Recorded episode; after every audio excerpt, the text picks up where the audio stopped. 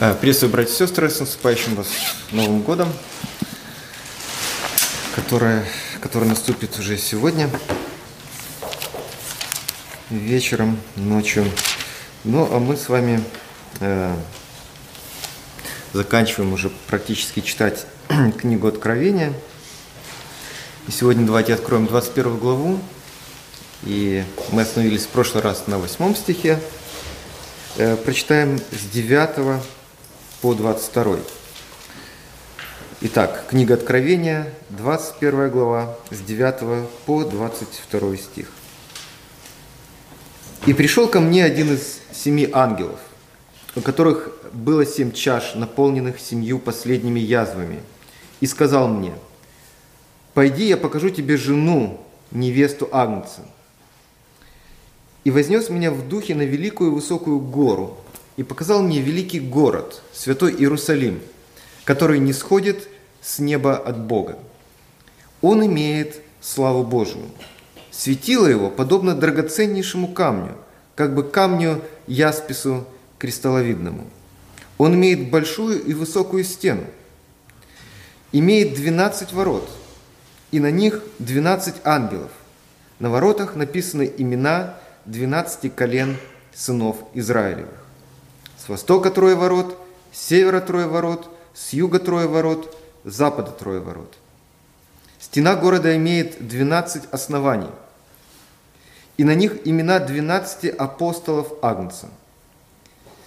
Говоривший со мною имел золотую трость для измерения города, и ворот его, и стены его. Город расположен четверо, четвероугольником, и длина его такая же, как и широта – и измерил он город тростью на 12 тысяч стадий. Длина и широта и высота его равны. И стену его измерил во 144 локтя, мерую человеческую, какова мера и ангела. Стена его построена из ясписа, а город был чистое золото, подобен чистому стеклу.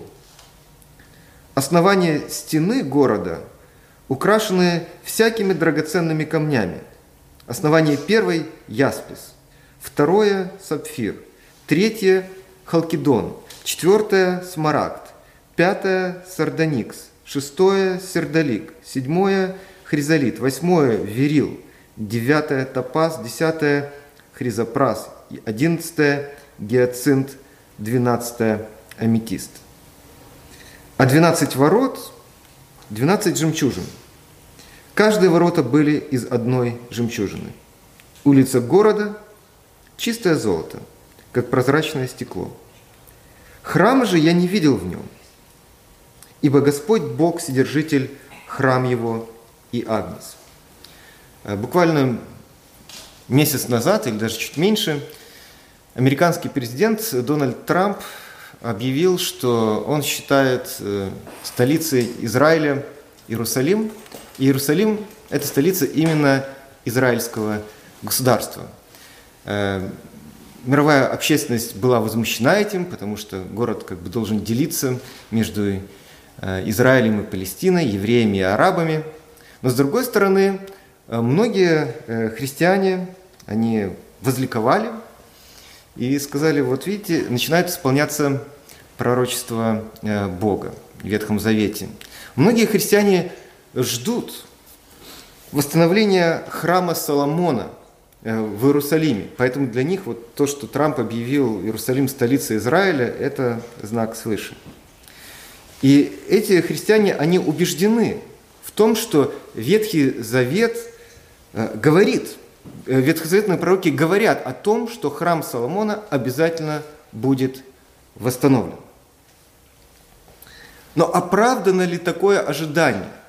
восстановления храма. На самом ли деле э, ветхозаветные пророчества должны исполниться вот настолько буквально в истории Израиля, будущей истории Израиля. На самом ли деле, в буквальном смысле слова, должен быть восстановлен Соломонов храм со всеми его жертвоприношениями.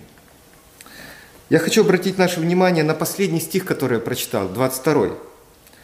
Иоанн пишет, «Храма же я не видел в нем».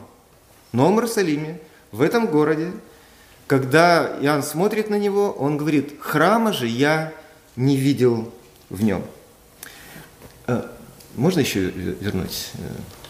Ты все мои секреты выдал раньше времени. А, но на самом деле это очень большой сюрприз. То, что э, Иоанн э, не видел храма и даже подчеркивает то, что не видит храма, это на самом деле большая неожиданность. Он должен был увидеть храм. И мы поговорим об этом. Это будет основная часть нашей сегодняшней беседы. Почему это неожиданность? Почему это сюрприз? Почему все-таки э, храм там должен был быть по логике вещей? А после этого мы поговорим о некоторых частях города, о воротах и основаниях. 12, 12 ворот, 12 оснований этого города, мы поговорим о них – и в самом конце мы кратко поговорим о том, э, что этот город э, измерен э, тростью. Итак, давайте зададимся вот этим центральным вопросом, который стоит сегодня перед нами. Тут уже можно к следующему слайду переходить. Почему Иоанн должен был увидеть храм? Потому что вот 20 глава Откровения, предыдущая, она написана таким образом – что в 21 следующей главе, главе храм обязан появиться. И то, что он не появился, это неожиданная развязка. Помните, мы уже с вами э, как-то говорили, давненько, но говорили, что э, Иоанн упоминает Гога и Магога. Вот Гог и Магог ведут э, в середине 20 главы Откровения последнюю войну с народом Божьим. Окружили народ Божий и ведут эту войну – и мы говорили о том, что вот этот Гог и Магог – это на самом деле э, персонажи, взятые из э, книги Иезекииля.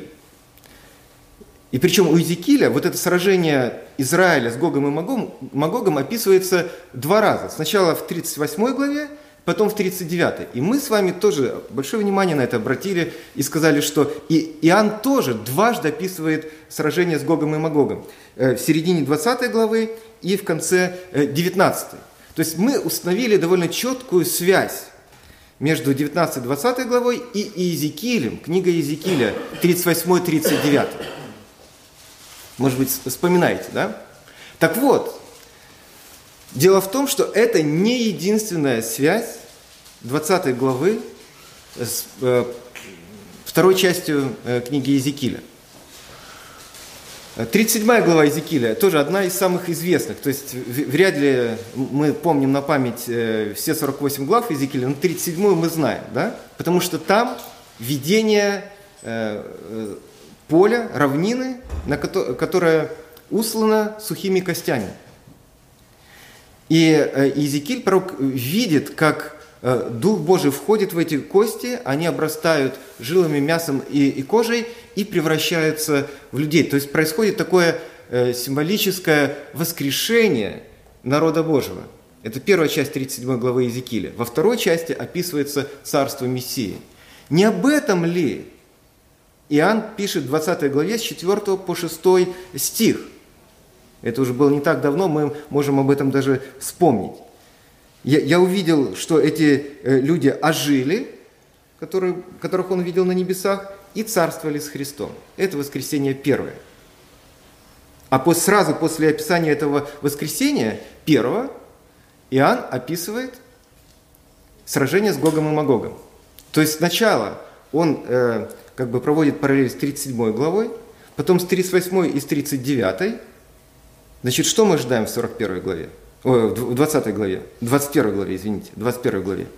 Если Иоанн последовательно ставить в соответствие вот эти 30 э, главы Иезекииля каким-то своим отрывком здесь, в 20 главе, значит, мы ожидаем, что в 21 главе Откровения э, будут отражены следующие главы Иезекииля после 39, то есть с 40 по 48.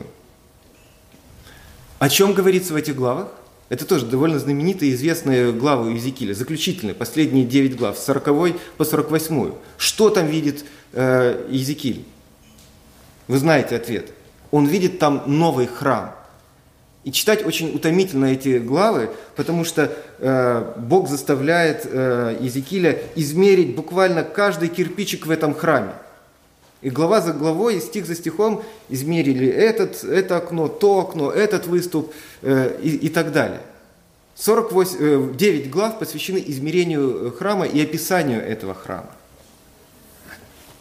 И у нас нет никаких сомнений в том, что Иоанн на самом деле хочет сопоставить 21 главу э, своей книги с 40-48 главам, главам э, Иезекииля. Нет никаких сомнений, потому что связи между этими вот 21 э, главой и 40 главами Иезекииля просто ну, бесконечное количество. Я самые три яркие приведу. На самом деле, можно новый э, слайд. На самом деле, тут целый огромный список. Но смотрите, 15 стих. «Говоривший со мной», 21 глава Откровения, 15 стих. «Говоривший со мной имел золотую трость для измерения города, и ворот его, и стены его». Если вы почитаете 40 главы э, Иезекииля, они начинаются с того же, что является ангел с такой же тростью, который э, приготовился измерять э, храм. Вы скажете, ну, мало ли кто там что измеряет. Но интересно, что после описания храма у Иезекииля говорится, что из-под порога храма течет река, и она охватывает постепенно весь мир. И мы не дочитали до этого места, но если мы откроем начало 22 главы, мы видим, что там тоже течет река из-под престола Бога и Агнца. И, кроме того, у Езекииля на воротах храма написаны, ну как вы думаете, что? Имена колен Израилева. И точно так же мы видим э, в 12 стихе 21 главы Откровения, то, что на воротах Нового Иерусалима, этого города, который видит Иоанн, тоже написано 12, э, имена 12 колен Израилева. И это только три самые очевидные, яркие вещи, но, поверьте, я мог бы продолжать этот список до самого утра. То есть мысль моя очень простая. У нас нет никаких сомнений в том, что Иоанн продолжает сопоставлять свое повествование Э, главам э, Езекииля, причем последовательно, 37, 38, 39 и 40. Он хочет, чтобы мы за 21 главу Откровения видели 40 главы Езекииля. Теперь вы понимаете, почему 21 э, глава очень странная? Вы понимаете, почему очень странно, что в 22 стихе написано «Храма же я не видел в нем». Ну, как же ты мог не видеть в нем храма в этом городе? Если сороковые главы Иезекииля посвящены именно храму, и ты сопоставляешь э, эти, э, свой текст с Иезекиилем и с описанием храма, а храма ты не видишь. Как же так?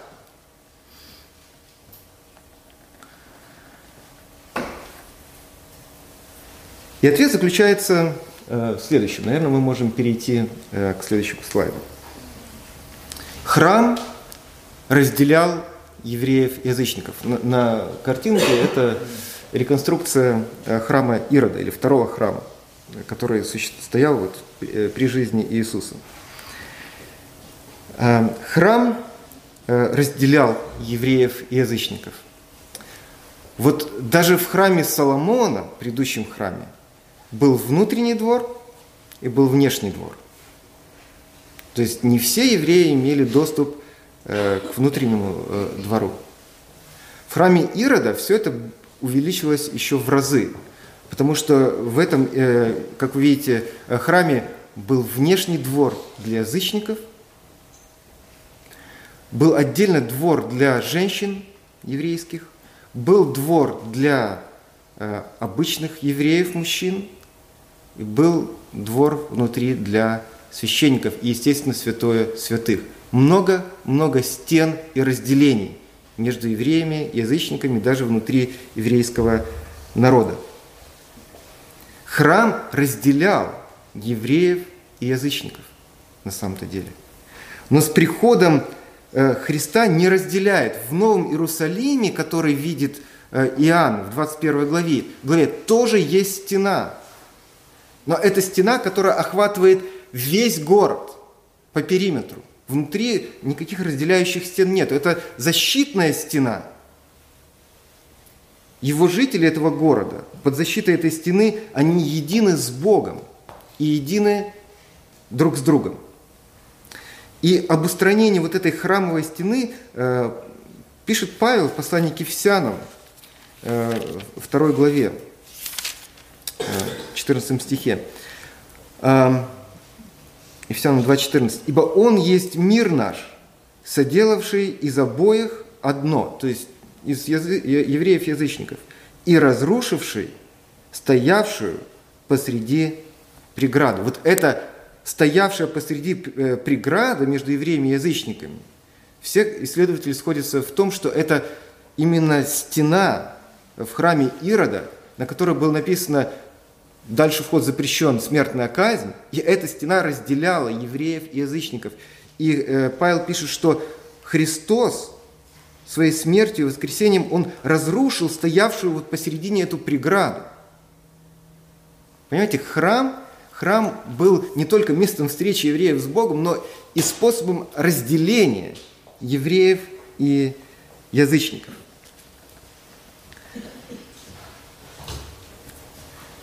Поэтому не нужно ждать восстановления э, храма в Иерусалиме. Пророчество Иезекииля о, о новом храме, оно исполнилось неожиданным, неожиданным образом.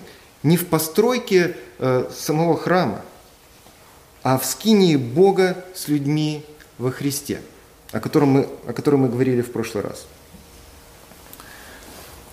Но кто-то ж должен мне задать вопрос, если не здесь, то в интернете точно мне скажут. Но получается, что Бог не выполнил обещанного э, израильскому народу. Обещал построить храм, а потом такой, нет, не буду строить. Я что-то другое вместо этого сделаю. Можно ли сказать, что Бог подвел свой народ? Оказался ли Бог э, неверен своему завету, своему обещанию? Вот хочу привести вам э, такой пример. А, представьте себе 1990 год. И родители своим маленьким десятилетним детям говорят, вот когда ты заселишься в новую квартиру, мы сделаем тебе, тебе э, подарок на новоселье. Подарим тебе дисковый телефон. Ну, в квартиру так сразу не заселишься, э, нужно время на это. И новоселье происходит только в 2010 году. В 2010 году. И родители приходят на новоселье, и они не приносят с собой дисковый аппарат, они приносят с собой какой-нибудь там iPhone, не знаю, какой вышел тогда iPhone, 4, 4S – ну или Android какой-нибудь, Samsung Galaxy, и говорят, вот тебе э, телефон, мы обещали, мы дарим тебе. И думаете, что э, дети скажут, нет, нет, нет, вы не выполнили свое обещание, не нужен нам ваш iPhone 4s, несите дисковый аппарат, зачем нам этот э, смартфон? Давайте вы выполните свое обещание. Конечно же, ни, один э, ребенок, ну в тот момент уже взрослый, новосел, не станет так делать, потому что он понимает, что родители не только выполнили свое обещание, они перевыполнили его. И точно так же Бог, Он не то что не выполнил, Он перевыполнил свое обещание Израилю. Э, он выполнил его бесконечно лучшим образом, чем евреи могли надеяться.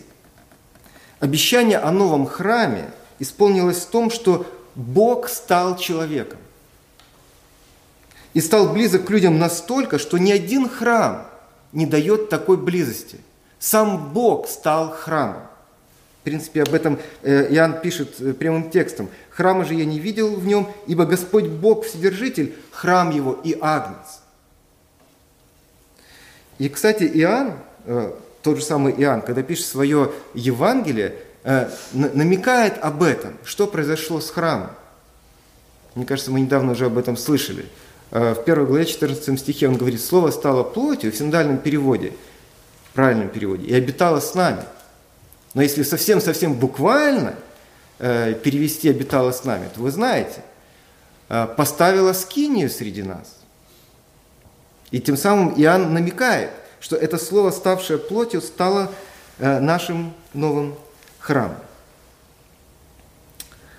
Итак, давайте подведем итог э, первой части нашей беседы. В чем смысл вот этого сюрприза? Мы должны были увидеть в 21 главе храм, но подчеркнуто его там нет. Смысл этого сюрприза в том, что обещание о храме исполнится не в буквальном восстановлении э, Соломонова храма, а уже исполнилось в рождении, смерти и воскресении Иисуса Христа.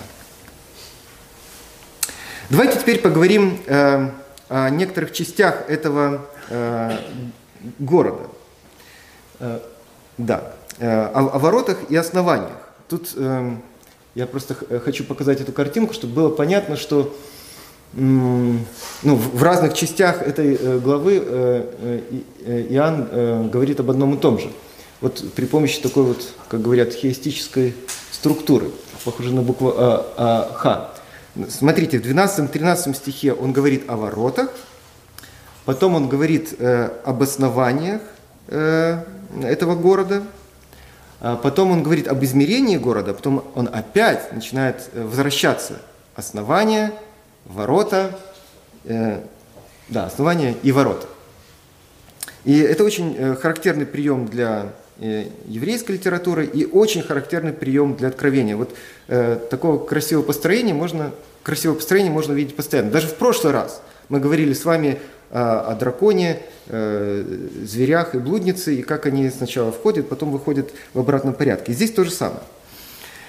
Поэтому, ну, можно следующий слайд. Поэтому смотрите, мы говорим э, про ворота и основания города, и о них написано сначала в начале этого отрывка, с 12 по 14 стих, а потом э, в конце, с 18 по 21. И опять нас здесь ждет сюрприз. Посмотрите, что написано на воротах и что написано на основаниях этого города. Что написано на воротах? Имена кого? 12 э, стих. На воротах написаны имена 12 колен сынов Израиля. На воротах.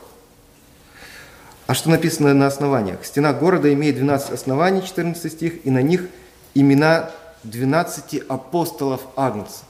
Можно было бы ждать противоположной последовательности.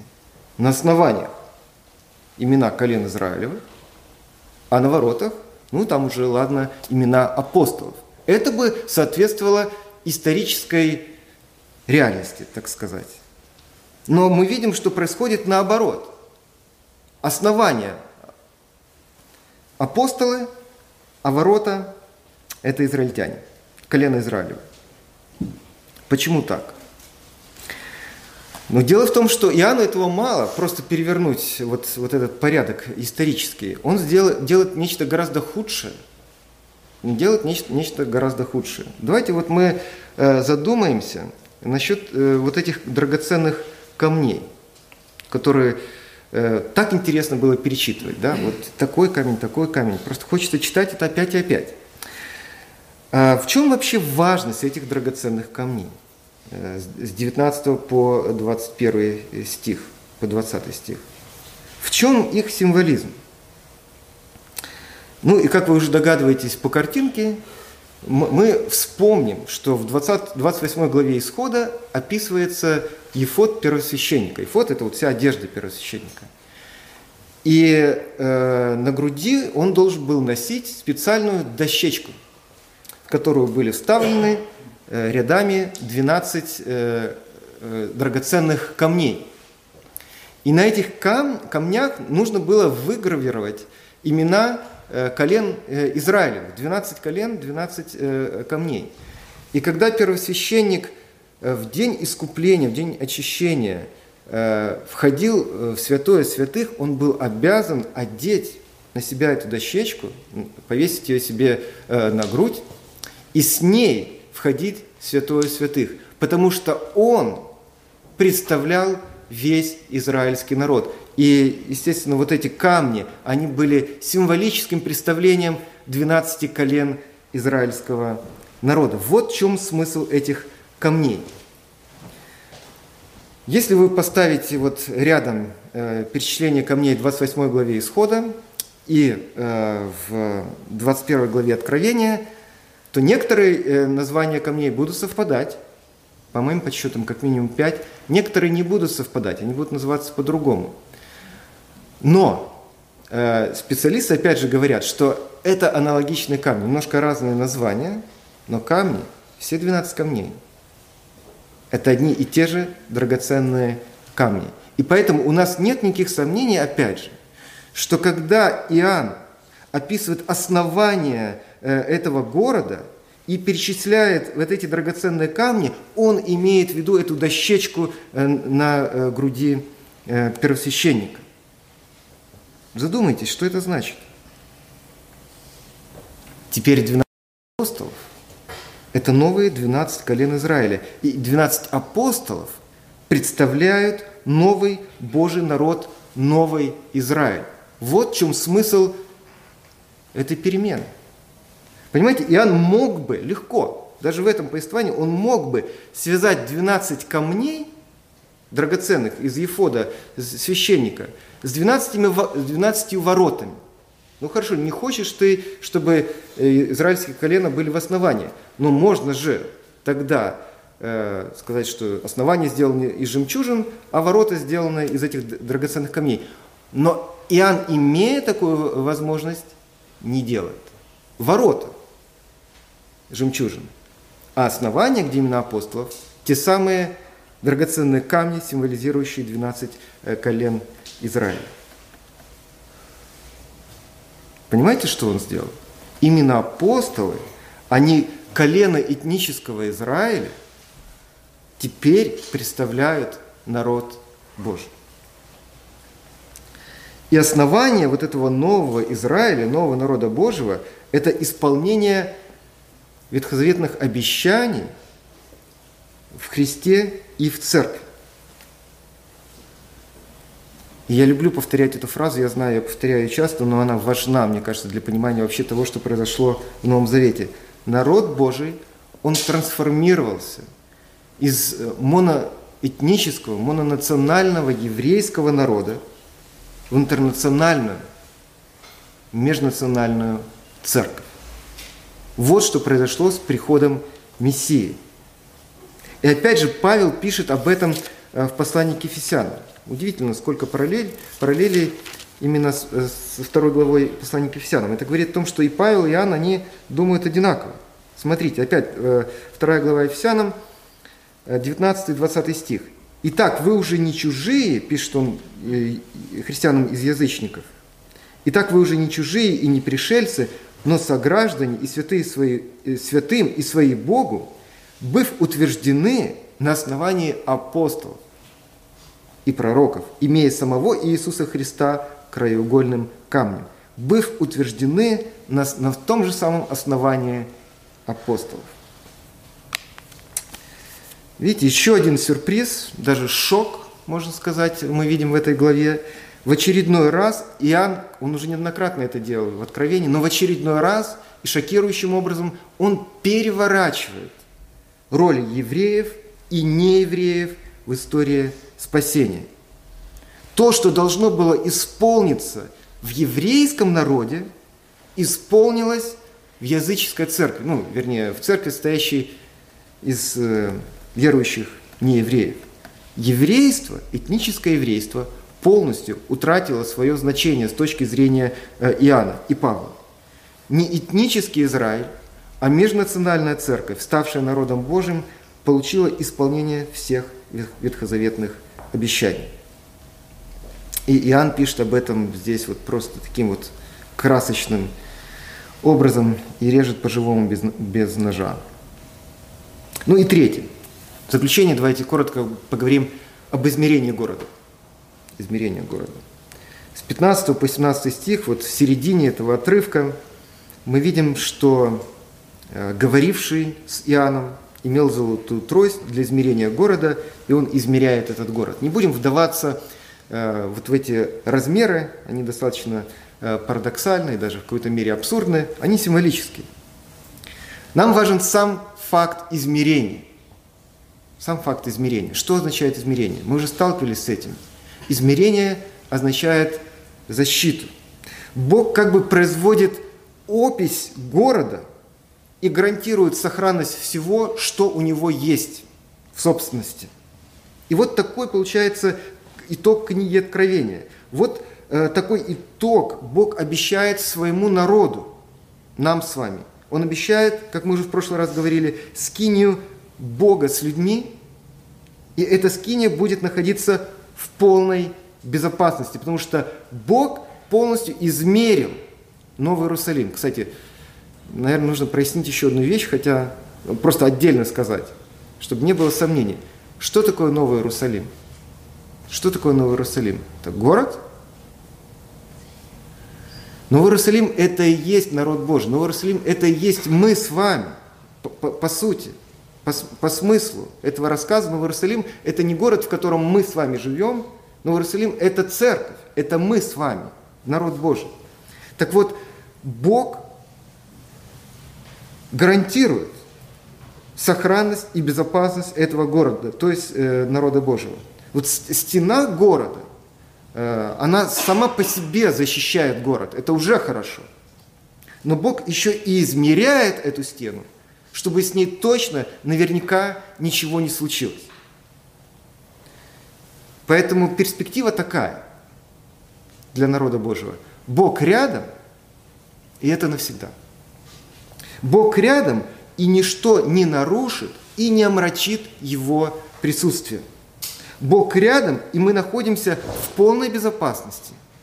И будем находиться в полной безопасности.